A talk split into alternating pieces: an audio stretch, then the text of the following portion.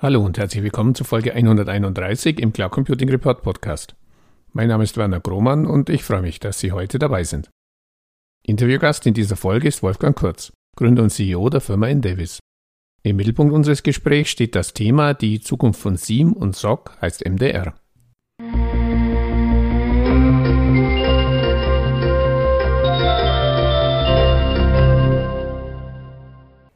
Hallo Herr Kurz, herzlich willkommen erneut zum Interview im Cloud Computing Report Podcast. Wir hatten ja schon einmal das Vergnügen, dennoch bitte ich Sie, sich für alle diejenigen, die uns heute zum ersten Mal zuhören, nochmals kurz in zwei, drei Sätzen vorzustellen. Ja, hallo, vielen Dank. Äh, mein Name ist Wolfgang Kurz. Ähm, ich bin seit 22 Jahren Geschäftsführer der Indivis. Äh, wir kümmern uns ausschließlich um Security, also Full Play IT Security Dienstleister ähm, und haben in, in den vergangenen Jahren sehr stark in unser äh, Managed äh, Service Portfolio, Managed Security Service Portfolio investiert. Heute geht es ums Thema Managed Security Services. Ähm, Anlass ist, ein, ist, eine Headline, die wir äh, bei Ihnen in der Ankündigung gelesen haben. Die Zukunft von SIEM und SOC heißt MDR. Stellt sich natürlich gleich die Frage für alle nicht Security-Experten, was versteckt sich denn hinter den drei Kürzeln SIEM, SOC und MDR? Vielleicht können Sie da kurz was dazu sagen. Ja, das ist gar nicht so kompliziert. Also, unter, also hinter der Abkürzung SIEM steht, äh, steckt Security Information and äh, Event Management. SOC äh, heißt Security Operations Center und MDR äh, heißt Managed Detection und Response. Und so wie mhm. Sie das nennen, ist es auch in etwa die, die Abfolge dessen, was man so tut in der Firma.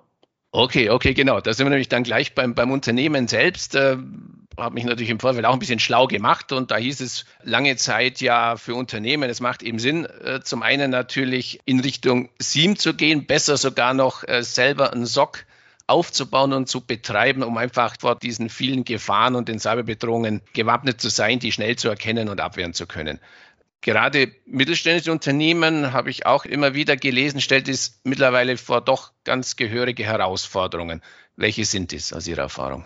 Also es ist natürlich grundsätzlich richtig, dass das SIEM und SOC zusammen natürlich helfen können. Also hm. ein, ein SIEM ist ja Security Information Event Management. Also hier werden alle security-relevanten Informationen aus unterschiedlichsten Geräten zusammengefasst äh, und dargestellt. Man, man kann auch diese Events korrelieren. Und äh, damit auch irgendjemand dann auf diese Events reagiert, kam dann die Idee, ja, machen wir ein SOC, ein Security Operations Center. Und mit SIEM und SOC zusammen sind wir dann gewappnet. Die Herausforderung ist im Grunde, dass man sowohl ein SIEM als auch ein SOC erstmal ähm, ja, betreiben muss. Vor allem mhm. das, also ein SIEM ist schon ein ziemlich aufwendiges Tool, ähm, ähm, um es in Betrieb zu nehmen, dass man wirklich möglichst viele Events sieht. Dann sind die Korrelationen unterschiedlichster Events nicht ganz trivial. Und ein SOC ist natürlich ein, ein, ein People-Thema. Also es ist eine sehr personalintensive Einrichtung, muss man einfach äh, so sehen. Insofern sind hier schon für den Mittelstand eigentlich auch unlösbare Probleme, die da auftreten. Also SIEM wäre quasi ein Stück, ein Stück Software. Beim, beim SOC brauche ich dann einfach auch Leute, die das natürlich ja, am besten 24-7 betreiben. Und genau so ist es. Also ein, ein, ein SIEM schafft erstmal Probleme, keine Lösungen und im SOC werden diese Probleme, die das SIEM sieht, dann gelöst. So ist die Idee. So ist die Idee. Okay, und die ist natürlich speziell äh, wir kommen ja gleich noch auf das Thema, auch auf Fachkräfte ist natürlich speziell für mittelständische Unternehmen mittlerweile äh, doch eine, eine größere Herausforderung, als es vielleicht vor ein paar Jahren noch war. Ganz genau. Ja, okay. Ja, und damit sind wir schon beim nächsten Kürzel, ähm, SOAR. Was genau. versteckt sich dahinter? Wir sind im Mittelstand, das war ja auch der Ansatz im Vorfeld, als wir gesagt haben, wir wollen uns natürlich speziell auch mit dem Thema Mittelstand auseinandersetzen, wo einfach ganz andere Möglichkeiten bestehen. Ja, welche Möglichkeiten bietet SOAR speziell eben für Mittelständler, sich eben gegen Cyberangriffe, Cyberbedrohungen zu schützen? Also SOAR steht für Security Orchestration, Automation and Response die SOA-Diskussion oder die SOA-Tools kommen immer dann zum Einsatz, wenn wir die, die Lücke oder wenn wir, wenn wir mit einem Sie mehr erreichen wollen. Also das heißt, es schließt hier irgendwo die Brücke zu vielen Tätigkeiten, die wir heute im, im SOC manuell erledigen müssen. Das heißt, was, was, was die Security Orchestration, Automation und Response machen möchte, ist es ganz viele SOC-Arbeiten äh, SOC zu automatisieren. Das ist die Idee dahinter. Also geht es um Automatisierung, ist ja, ist ja ein Thema, das in vielen Bereichen der IT mittlerweile eine zentrale Rolle äh, spielt. Können Sie noch ein bisschen so erläutern, wie so eine automatisierte Reaktion auf so eine Cyberattacke in der Praxis funktioniert? Äh, genau. Sitzt da der Roboter? Ja, also man kann sich in etwa so vorstellen, aber wir müssen vielleicht noch mal ein bisschen die Tätigkeiten im SOC besser verstehen, ja. um dann zu wissen, warum hier eine, eine Orchestration und auch eine Automatisierung bis hin zur automatisierten Response überhaupt möglich ist. Mhm. Also ein SIEM wirft, also je nach Qualität und Güte, wie es konfiguriert ist, also sehr, sehr eine Vielzahl von Events und diese Events sind erstmal äh, neutral zu betrachten. Also natürlich steckt da schon eine gewisse Information drin, eine gewisse Entropie in der Information. Aber ein SOC besteht dann aus, aus, aus Tier-One-Analysten und das sind, sind die Menschen, die sich diese, diese Erstmeldungen anschauen und dann entsprechend in, der, äh, in, in anderen Tools oder in der Organisation äh, prüfen, ob es sich wirklich um einen, einen echten Angriff halt, äh, handelt oder nur um False Positive. Und je nachdem, wie sensitiv das SIEM eingestellt ist, sieht man halt sehr viele Dinge. Und diese Tier-One-Analysten oder diese erste Reihe, wie man sie auch nennt, die untersuchen dann diese Events und versuchen aus diesen unterschiedlichsten Events irgendwo einen Angriffsvektor rauszudestillieren. Und das sind durchaus Dinge, also hier werden halt dann auch in Rawlogs weitergesucht, hier werden andere Systeme äh, überprüft, hier geht man dann hin und sagt, ist der Mitarbeiter, der sich gerade viermal falsch einloggt, überhaupt im, im Haus oder ist er vielleicht im Urlaub oder kann es sein, dass er zeitgleich in Japan und in München ist? Und solche Dinge werden dann alle geprüft. Also natürlich kann das physisch nicht sein, aber vielleicht ist er ja über ein VPN irgendwo eingewählt und deswegen stimmt die IP-Adresse nicht mehr. Und mit solchen Meldungen beschäftigt sich ein, ein Tier-One-Analyst den ganzen Tag. Mhm. Und in den seltensten Fällen, muss man sagen, kommt aus diesen, aus diesen Informationen dann ein echter Angriffsvektor raus. Und okay. genau hier setzt dann auch SOA an, dass man sagt, okay, wir können hier ganz viele dieser Meldungen automatisch verfolgen, indem wir zum Beispiel äh, Third-Party-Quellen, also es gibt Unmengen an Datenbanken, wo malicious IPs gelistet werden, wo Codeschnipsel abgelegt sind und, und, und. Und wenn wir diese externen Datenquellen mit einbeziehen und wenn wir unter, unterschiedlichste Informationen aus dem Unternehmen anzapfen, dann können wir diese, diese sehr ja, unspezifischen Meldungen aus einem, aus einem SIEM äh, deutlich aufwerten und äh, mit mehr Entropie versehen, so dass sich dann im Idealfall schon mal ein, ein, ein sehr deutlicher Angriffsvektor zeigt und aufbaut. Und äh, in dem Moment, wo man weiß, okay, hier hat man einen Angriffsvektor, kommt dann der Tier 2 SOC-Mitarbeiter, das ist dann weniger der Analyst, der dann sagt, okay, wir, wir können das jetzt sehr deutlich als Angriffsvektor identifizieren und äh, Gegenmaßnahmen einleiten. Und diese Automated Response, die noch in der SOA drinsteckt, ist, dass man sagt, okay, wenn wir jetzt wirklich sehr einfache Angriffe haben, können wir diese Antwort auf diese Angriffe sogar schon automatisieren in der Response, indem wir zum Beispiel Firewall-Regeln ändern oder Proxy-Einstellungen verändern oder gewisse URLs einfach sperren. Und äh, dann hätte man einen Großteil der Tätigkeiten, die jetzt in einem PeopleSoc laufen, auch äh, vollweg automatisiert. Also die Maschine unterstützt wie in vielen anderen Bereichen heute einfach den Menschen beim Abwickeln von einer Masse an Aktivitäten und an Maßnahmen, die er einfach gar nicht, zeitlich auch gar nicht packen kann. Genau so ist es. Also der Mensch tut sich halt schwer, große Datenmengen zu ja. verarbeiten. Das können Maschinen wunderbar. Und Maschinen sind doch immer gleich in der Entscheidungsfindung, so dass man diese Dinge sehr gut äh, auslagern kann. Und wenn es am Schluss um die Bewertung geht, dann helfen hier Menschen immer noch mit. Also ganz ohne People wird es nicht gehen. Wird es nicht gehen. Also es ist wirklich Mensch mit Maschine statt jetzt äh, genau. Maschine statt Mensch. Ja. Genau. So okay. Trotzdem eine Frage, die mir bei der Vorbereitung kam, habe das mit der Automatisierung verstanden, auch dass ja quasi sogar darauf reagiert werden kann, wie Sie sagten, indem eine Firewall angepasst wird oder etwas anderes. Jetzt ist aber nicht die Frage, äh, ist es dann nicht schon zu spät? Also welche Rolle spielt das Thema Prävention in diesem Bereich SIEM und, und natürlich dann auch SOAR?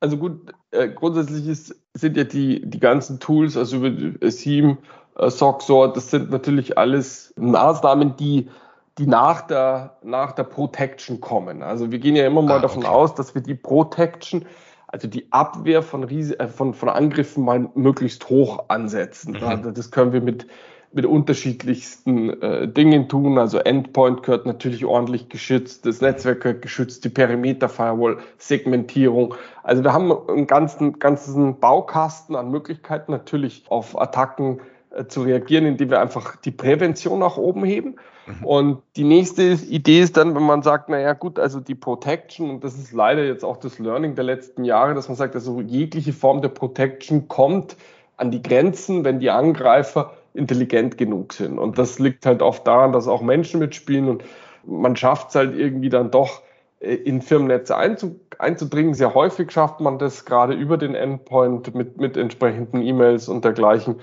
dass dann doch mal was Falsches angeklickt wird. Und äh, diese, diese Themen auch SOA, SIEM-SOC äh, sind im Grunde äh, dafür da, dass man die, die Zeit zum Erkennen des Angriffs und vielleicht sogar auch schon den Vektor, wenn er sich aufbaut, frühzeitig erkennt. Weil das ist schon so, jeder Angreifer probiert Er wird es vielleicht mal mit unspezifischen Phishing probieren, ja. dann wird das vielleicht mal mit anderen Angriffen, mit irgendeinem, gibt ja automatisierte Angriffe auch, mhm. Äh, auch verschiedene Tools äh, probieren und wenn man sieht, oh, diese, diese Anzahl der Angriffe oder die Anzahl der, äh, oder die Anzahl der Versuche geht über einen Zeitraum nach oben, dann merkt man, okay, wir sind unter Attacke. Okay. Und allein das Wissen im Unternehmen führt ja schon zu erhöhter Vorsicht. Und ja. dann kann man auch ja. seine Mitarbeiter informieren und sagen, oh, wir haben jetzt sehr viele, sehr spezifische Phishing-Mails, bitte passt auf.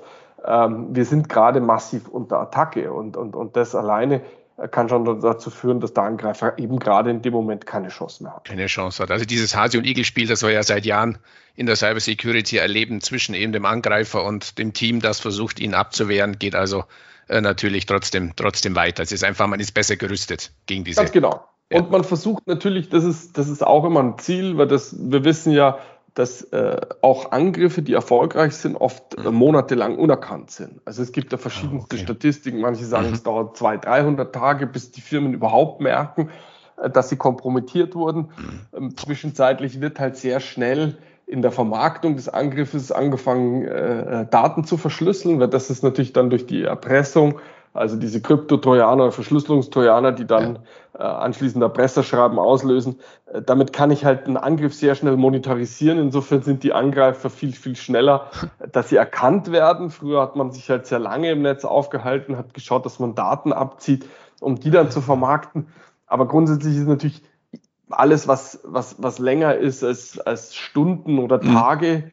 Ist natürlich zu lang. Und mhm. äh, die Idee ist natürlich, je früher man merkt, ui, wir haben, wir, wir stehen unter under Attack mhm. und da läuft was. Und wir haben vielleicht auch schon eine, einen, den ersten Angriff erfolgreich, dass wir also Schadcode auf Endpoints finden oder Schadcodes auf Servern.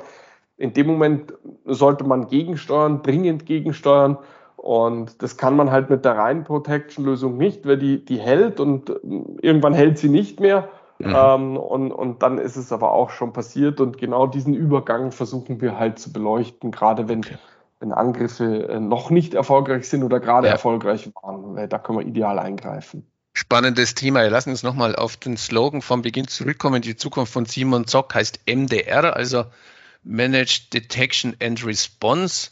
Vom Konzept her bei MDR betreibt ein Managed Security Service Provider so wie eben natürlich auch in Davis äh, die notwendigen Security-Systeme und stellt spezialisierte Security-Analysten bereit. Da bleibt natürlich jetzt die Frage, und wir hatten ja kurz das Thema Fachkräftemangel schon angerissen, wo bekommt dieser MSP seine Experten her? Ich meine, Sie sind ja auch am Arbeitgebermarkt tätig, der jetzt nicht gerade überschwemmt wird mit neuen Security-Spezialisten. Also es ist natürlich vollkommen richtig, auch in der MSSP tut sich, tut sich schwer mhm. äh, in der aktuell angespannten äh, Personalsituation. Ähm, allerdings hatten wir ja schon auch mit SOA festgehalten, dass wir ja deutlich weniger Leute brauchen, weil okay. wir uns, mhm. sagen wir, die erste Reihe Analysten können wir weitgehend wegautomatisieren. Und jetzt kommt auch eigentlich der spannende Teil. Wir betreiben eine SOA-Plattform und auf dieser SOAR-Plattform integrieren wir Kundenanforderungen. Und je mehr unterschiedliche Kunden wir auf der Plattform haben, und untereinander können die mhm. Kunden dann von den Lösungen, die wir dort implementieren, profitieren. Das heißt, so eine SOA-Lösung wird wahrscheinlich ein einzelner Mittelstand ähm, auch nicht integrieren, ähm, mhm. weil hier halt schon das, An das Anzapfen von verschiedensten Datenquellen und das mhm. Einbeziehen unterschiedlichster Informationen ist halt ein aufwendiger Prozess. Mhm. Wir machen das für viele Kunden und mhm. dadurch haben wir halt äh, die, die Möglichkeit, auch kleineren Kunden hier einen riesen Blumenstrauß an Automatisierungen zu liefern. Okay. Also das ist schon mal ein Riesenvorteil.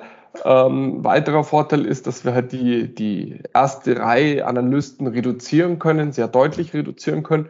Und dann haben wir nur noch die Tier 2 Mitarbeiter im, im SOC. Und äh, da ist es halt so, dass natürlich unter Experten oder anders gesagt, Experten ziehen auch gerne Experten an. Ja. Also wir haben jetzt unser SOC-Team aufgebaut und jeder, mhm. der zu uns kommt, bringt auch wieder jemanden mit. Okay. Also hier haben wir, ja, ja. hier haben wir einfach irgendwo die, die, die Sache, dass man da halt dann gerne unter sich ist.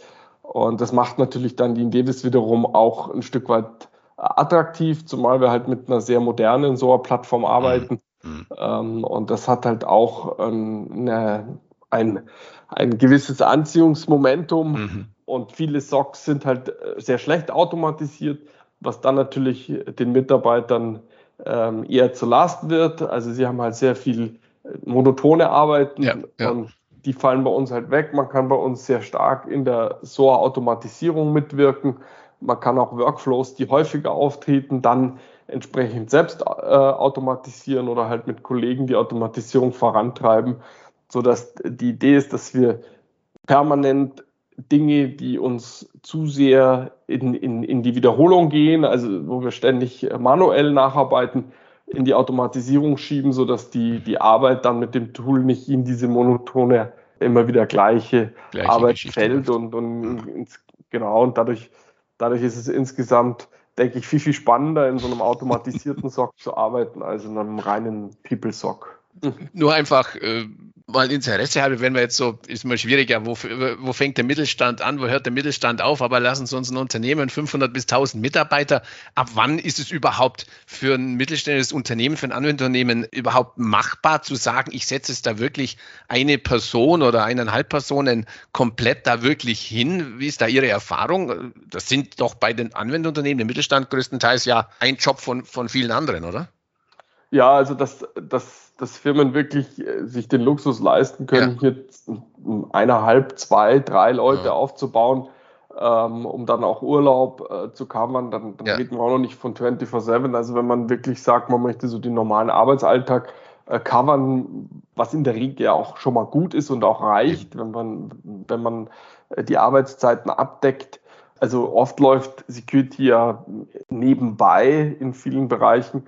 Und gerade in der Größenordnung, von der Sie gerade gesprochen haben, 500 bis 1000, mhm. wird sich voraussichtlich niemand ähm, einen, einen, einen reinen Analysten leisten. Ähm, insofern ist hier die, die Wahrscheinlichkeit, dass das der Mittelstand in der Größenordnung selber macht, ist sehr gering. Wir sehen es eigentlich nur bei, bei globalen Konzernen, die sich dann also SOC-Standorte auch global entsprechend leisten und sowas wirklich aufbauen. Mhm. Also ansonsten wird es im Mittelstand wird es eher ein Versuch, als dass es dann wirklich funktioniert. Mhm. Mit der Problematik, dass ich quasi dann eben maximal einen habe, der nicht nur allein das SOC im Auge haben sollte, sondern natürlich, oder das SOC ist quasi, sondern halt noch diverse andere Aufgaben auch übernehmen muss. Genau, und das sehen wir auch, das, genau das Beispiel ist sogar sehr gut. Wir sehen es, dass gerade jetzt, wenn wir in Mittelständler äh, Untersuchungen machen nach Inzidenz, nach Security Inzidenz, dann sehen wir, dass, dass im Grunde sehr viele Systeme ja durchaus äh, den Angriff gesehen haben, auch mhm. entsprechend Alarme generiert haben und, und, und es aber einfach halt niemand bemerkt hat über, über sehr lange Zeit weil eben gerade die zuständige Person entweder gerade das Unternehmen verlassen hatte mhm. oder in Mutterschutz war oder sonstiges, mhm. halt nicht verfügbar und, und dann ist das Kind halt im Boden gefallen. Das ist natürlich doppelt fies, wenn ich weiß, ich hätte es erkennen können, aber habe schlicht die Manpower nicht. Das Zieht sich aber eigentlich durch. Also es ist Aha. praktisch bei jedem Angriff so gewesen, dass es sehr, mhm. sehr deutliche Indikatoren gegeben hat ähm, auch mit der bestehenden Protection-Landschaft, also selbst, die, also oder gerade die, die Firewalls und auch Endpoints mhm. haben alle Fehlermeldungen geworfen oder alle auch äh, Alarmmeldungen geworfen, aber es war schlicht und ergreifend keiner da, der sich darum gekümmert hat. Kommen wir noch zum anderen Thema, das mir jetzt bei der Vorbereitung auf unser Gespräch eben auch auffiel, weil ich von anderen Bereichen äh, die Meldungen las und, und hörte natürlich wie alle, dass es natürlich derzeit auf Seiten der Angreifer doch Bestrebungen gibt, nicht zu sagen, nee, wir greifen gar nicht mehr einzelne Unternehmen an, sondern wir suchen uns natürlich die Unternehmen raus, wo wir so richtig, aus welchen Gründen auch immer, Schaden anrichten können. Es gab Attacken bei AWS, Amazon Web Services, es gab Attacken bei, bei Microsoft in jüngster Vergangenheit. Jetzt ist natürlich die Frage, was passiert, wenn jetzt ein MSSP Opfer von so einer Cyberattacke wird und damit natürlich das, was eigentlich äh, der Kunde sich erhofft, dass er sicher ist, damit auch natürlich äh, pervertiert wird. Ich werde ja fatale Folgen. Also, ich meine, wie können Sie sich bei Davis vor sowas, vor sowas schützen? Auch nur, indem Sie einfach sagen, wir haben die besseren Leute und sind da speziell motiviert und engagiert oder, oder gibt es da noch den einen oder anderen Kniff mehr? Also wir müssen vielleicht unterscheiden bei, bei einer AWS und auch bei einer Microsoft, da, da haben wir alles vereint. Also da haben mhm. wir ganz viel Produktion, also in diesen Clouds werden ja ganz viele andere Services produziert. Also das heißt, ein, ein, Großteil des SaaS-Angebotes, das zurzeit so beziehbar ist, läuft entweder in der Cloud von einer AWS oder Microsoft. Also das ist entweder AWS oder Azure.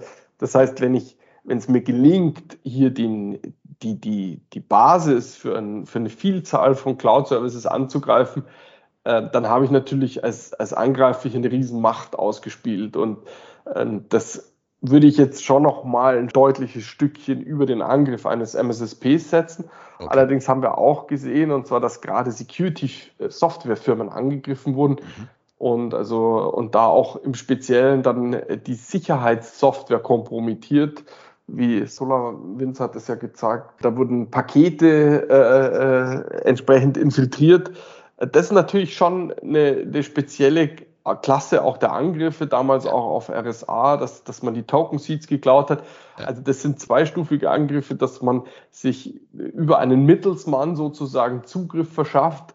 Wenn man jetzt hier im, im speziellen Fall, wenn wir die SOA-Lösung betreiben und das SOC, ähm, dann haben wir vorausgesetzt, wir haben noch keine Automatisierung in place, noch nicht zwangsläufig irgendwie Kundenzugriff oder Kundennetzzugriff, weil wir ja im mhm. Grunde nur Logs verarbeiten und auch nur äh, Security-Informationen verarbeiten. Ah, okay.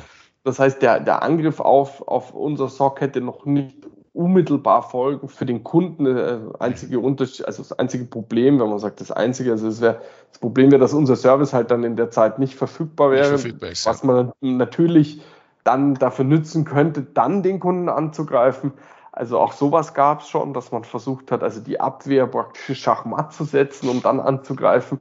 Ähm, natürlich sind wir uns all dieser Risiken bewusst, sind entsprechend vorsichtig, haben natürlich auch unsere Leute ähm, entsprechend geschult und natürlich untersuchen wir auch unsere eigenen Logs entsprechend. Also unser SOC war anfangs eher ja, für unsere eigenen Systeme und auch für unsere eigenen Services da und äh, öffnet sich jetzt erst auch langsam der Kunden, aber grundsätzlich muss man sowas absolut ernst nehmen. Und ich ja. denke auch, dass diese zweistufigen Angriffe über kurz oder lang die Schule machen werden oder sich durchsetzen, weil man halt eben vielleicht merkt, dass man durch die Vordertür nicht mehr kommt und dann sucht mhm. man sich halt den schwächsten Supplier. Also das muss, okay. muss klar sein. Ob jetzt der MSSP gleich der schlechteste Supplier ist, glaube ich nicht. Also ja. ich würde mir da eher mal die Softwareverteilung, die ich einsetze, ja. anschauen oder andere Themen.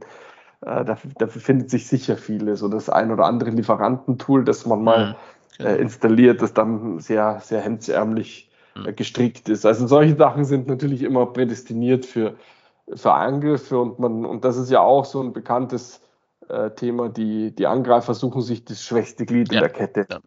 Und dort wird man es versuchen. Und ich hoffe, das sind wir nicht. Bin mir sicher, wir sind es nicht. Das ist ja schon mal gut zu wissen und klar ist äh, natürlich logisch, dass, dass es auch für von Angreiferseite, wir hatten ja schon das Hase- und Igel-Spiel, eine gewisse, ein gewisses Know-how äh, benötigt, wenn ich sage, ich möchte jetzt natürlich auch noch jemanden angreifen, der sich genau mit dem Thema auskennt, das ich eigentlich bin, nämlich dem, dem Hacken und dem Cyberangriff. Lassen uns vielleicht an der Stelle noch mal ein bisschen konkreter werden aus Anwendersicht. Wir haben ja schon äh, drüber gesprochen, also allein schon manpowermäßig ist es für viele mittelständische Unternehmen schwierig, heute quasi selber die notwendigen Sicherheitsmaßnahmen aufzubauen. Also der Weg in Richtung, ich suche mir da jemanden, äh, der das für mich tut, ist eigentlich vorgezeichnet. Worauf sollte eben gerade ein mittelständisches Unternehmen, im Konzernumfeld ist es ja sicher anders, Sie sprachen ja auch die global tätigen Unternehmen an, aber worauf sollte gerade so ein, der klassische, sofern es ihn gibt, deutsche Mittelständler bei der Auswahl seines MDR-Partners achten? Also ich denke, das, das Allerwichtigste ist, also der MDR-Partner muss zur Firma passen. Mhm. Also was aus unserer Sicht, und das haben wir auch öfter gesehen, einfach nicht funktioniert, ist, dass sich der, der Mittelstand an Large Enterprise Lösungen orientiert. Also okay. es gibt Anbieter, die die, die Global SOC Dienstleistungen übernehmen, aber die sind oft von den Prozessen weit weg vom Mittelstand. Die gehen dann davon aus, dass sie in Mannjahren riesige IT-Infrastrukturen mit, mit unglaublich viel äh, Personalaufwand in, integrieren und, und letztendlich dann das SOC für den Mittelstand designen.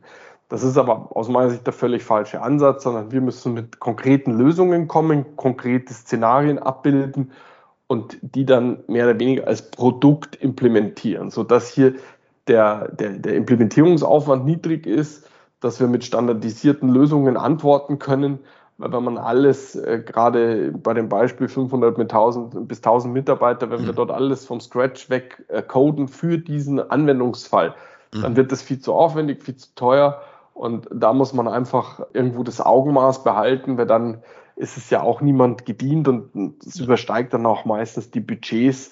Und es kommt dann auch noch dazu, dass je größer diese SOC-Organisation oder je größer der Dienstleister wird, umso mehr Rollen und Funktionen erwartet er im Unternehmen. Und, ah, okay. und das heißt, auch hier dieser Counterpart muss natürlich passen und es, es bringt dann auch nichts, wenn das dann äh, zum Beispiel auf Englisch läuft, aber der, äh, der ITler kein Englisch spricht. Mhm. Ähm, das sind so ganz simple Sachen.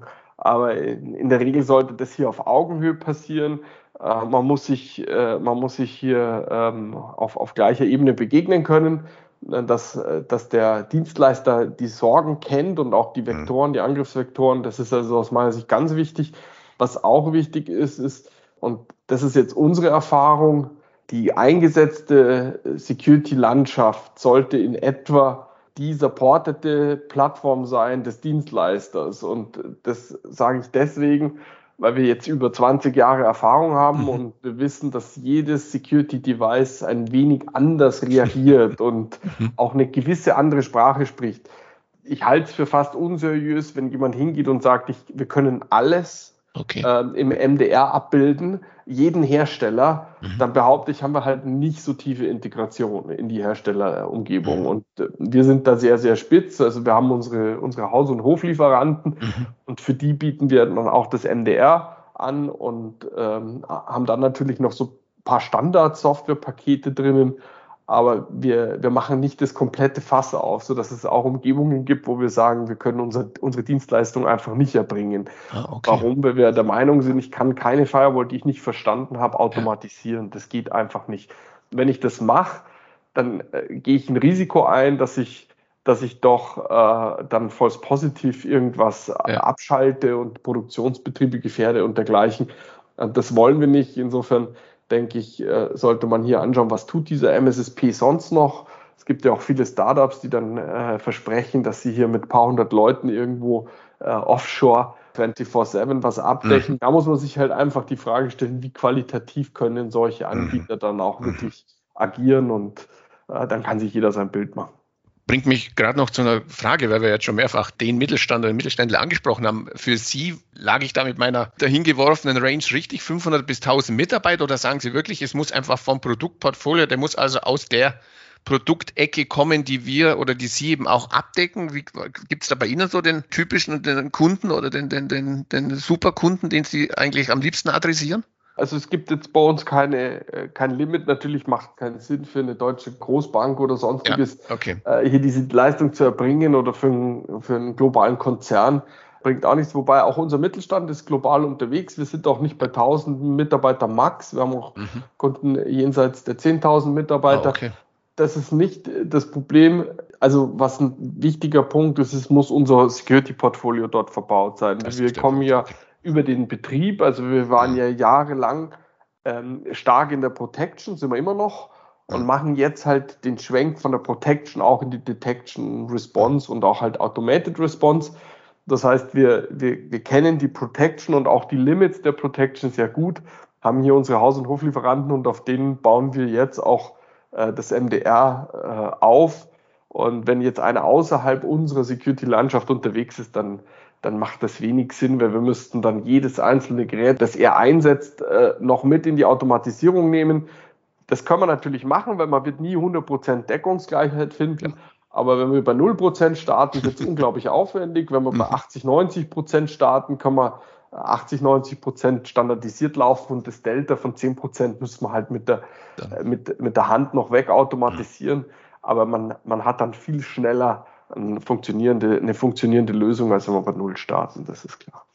Ja, dann lassen wir uns abschließend den obligatorischen Blick in die Kristallkugel werfen. Wenn ich unser Gespräch zusammenfasse, haben mittelständische Unternehmen heute eigentlich nur noch eine Option, eben das Thema Abwehr von Cyberattacken wirklich an einen Service Provider auszulagern. Die Frage, die sich natürlich mir stellt und auch wenn ich andere Bereiche des Cloud Computing in Deutschland äh, und deren Entwicklung anschaue, sind Entscheider gerade eben im Security-Bereich heute schon bereit, dieses ja doch sensible Thema, und ich meine, man liest ja fast täglich von irgendwelchen Attacken, dieses sensible Thema wirklich in die Hände eines externen Dritten zu geben. Wie fällt Ihre Prognose aus? Äh, geht das schnell? Dauert das noch? Wie schwer ist die Überzeugungsarbeit, die Sie derzeit noch leisten werden? Und wie sehen Sie da die weitere Entwicklung?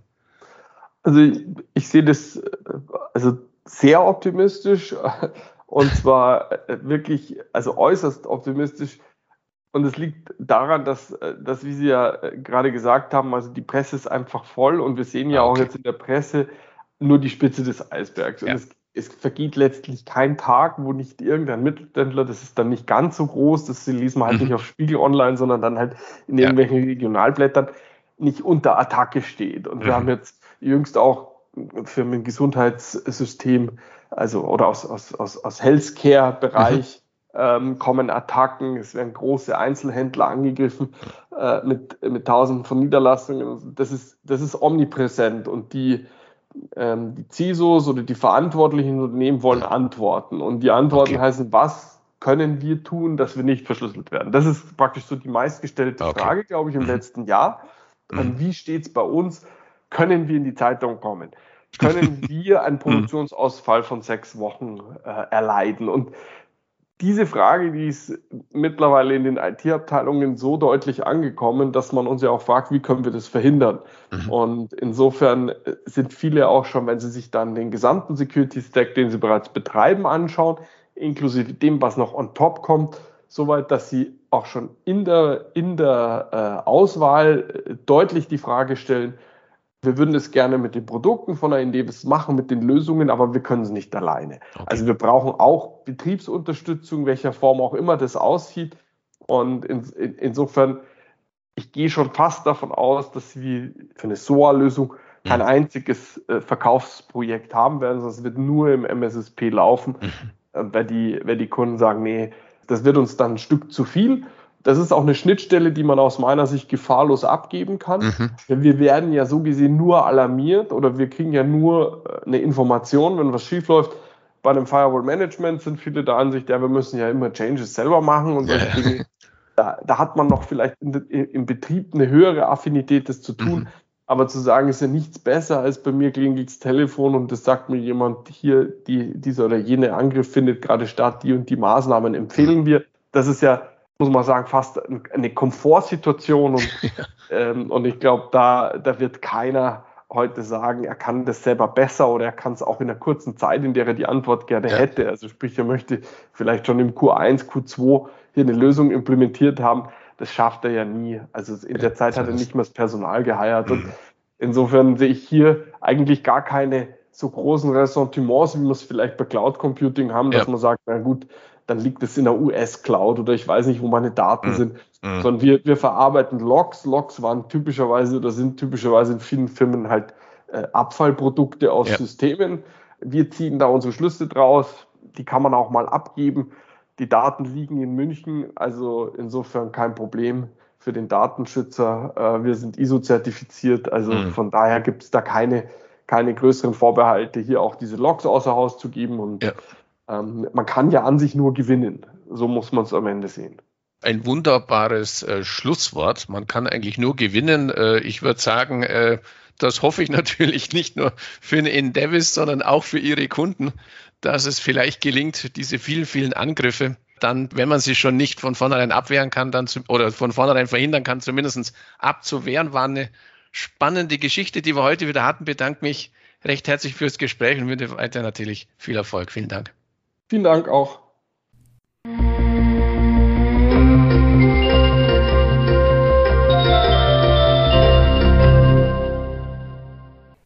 An dieser Stelle herzlichen Dank für Ihre Aufmerksamkeit. Die Shownotes zu dieser Folge finden Sie im Cloud Computing Report Podcast unter www.cloud-computing-report.de Podcast-Folge 131. Falls Sie regelmäßig über neue Entwicklungen zum deutschsprachigen Cloud Computing Markt informiert werden möchten, abonnieren Sie uns am besten auf Spotify, Apple Podcasts oder Google Podcasts. Und wenn Ihnen gefällt, was Sie da hören, freuen wir uns natürlich immer über ein entsprechendes Like. So viel für heute. Nochmals herzlichen Dank, dass Sie dabei waren und bis zum nächsten Mal. Ihr Werner Grummann.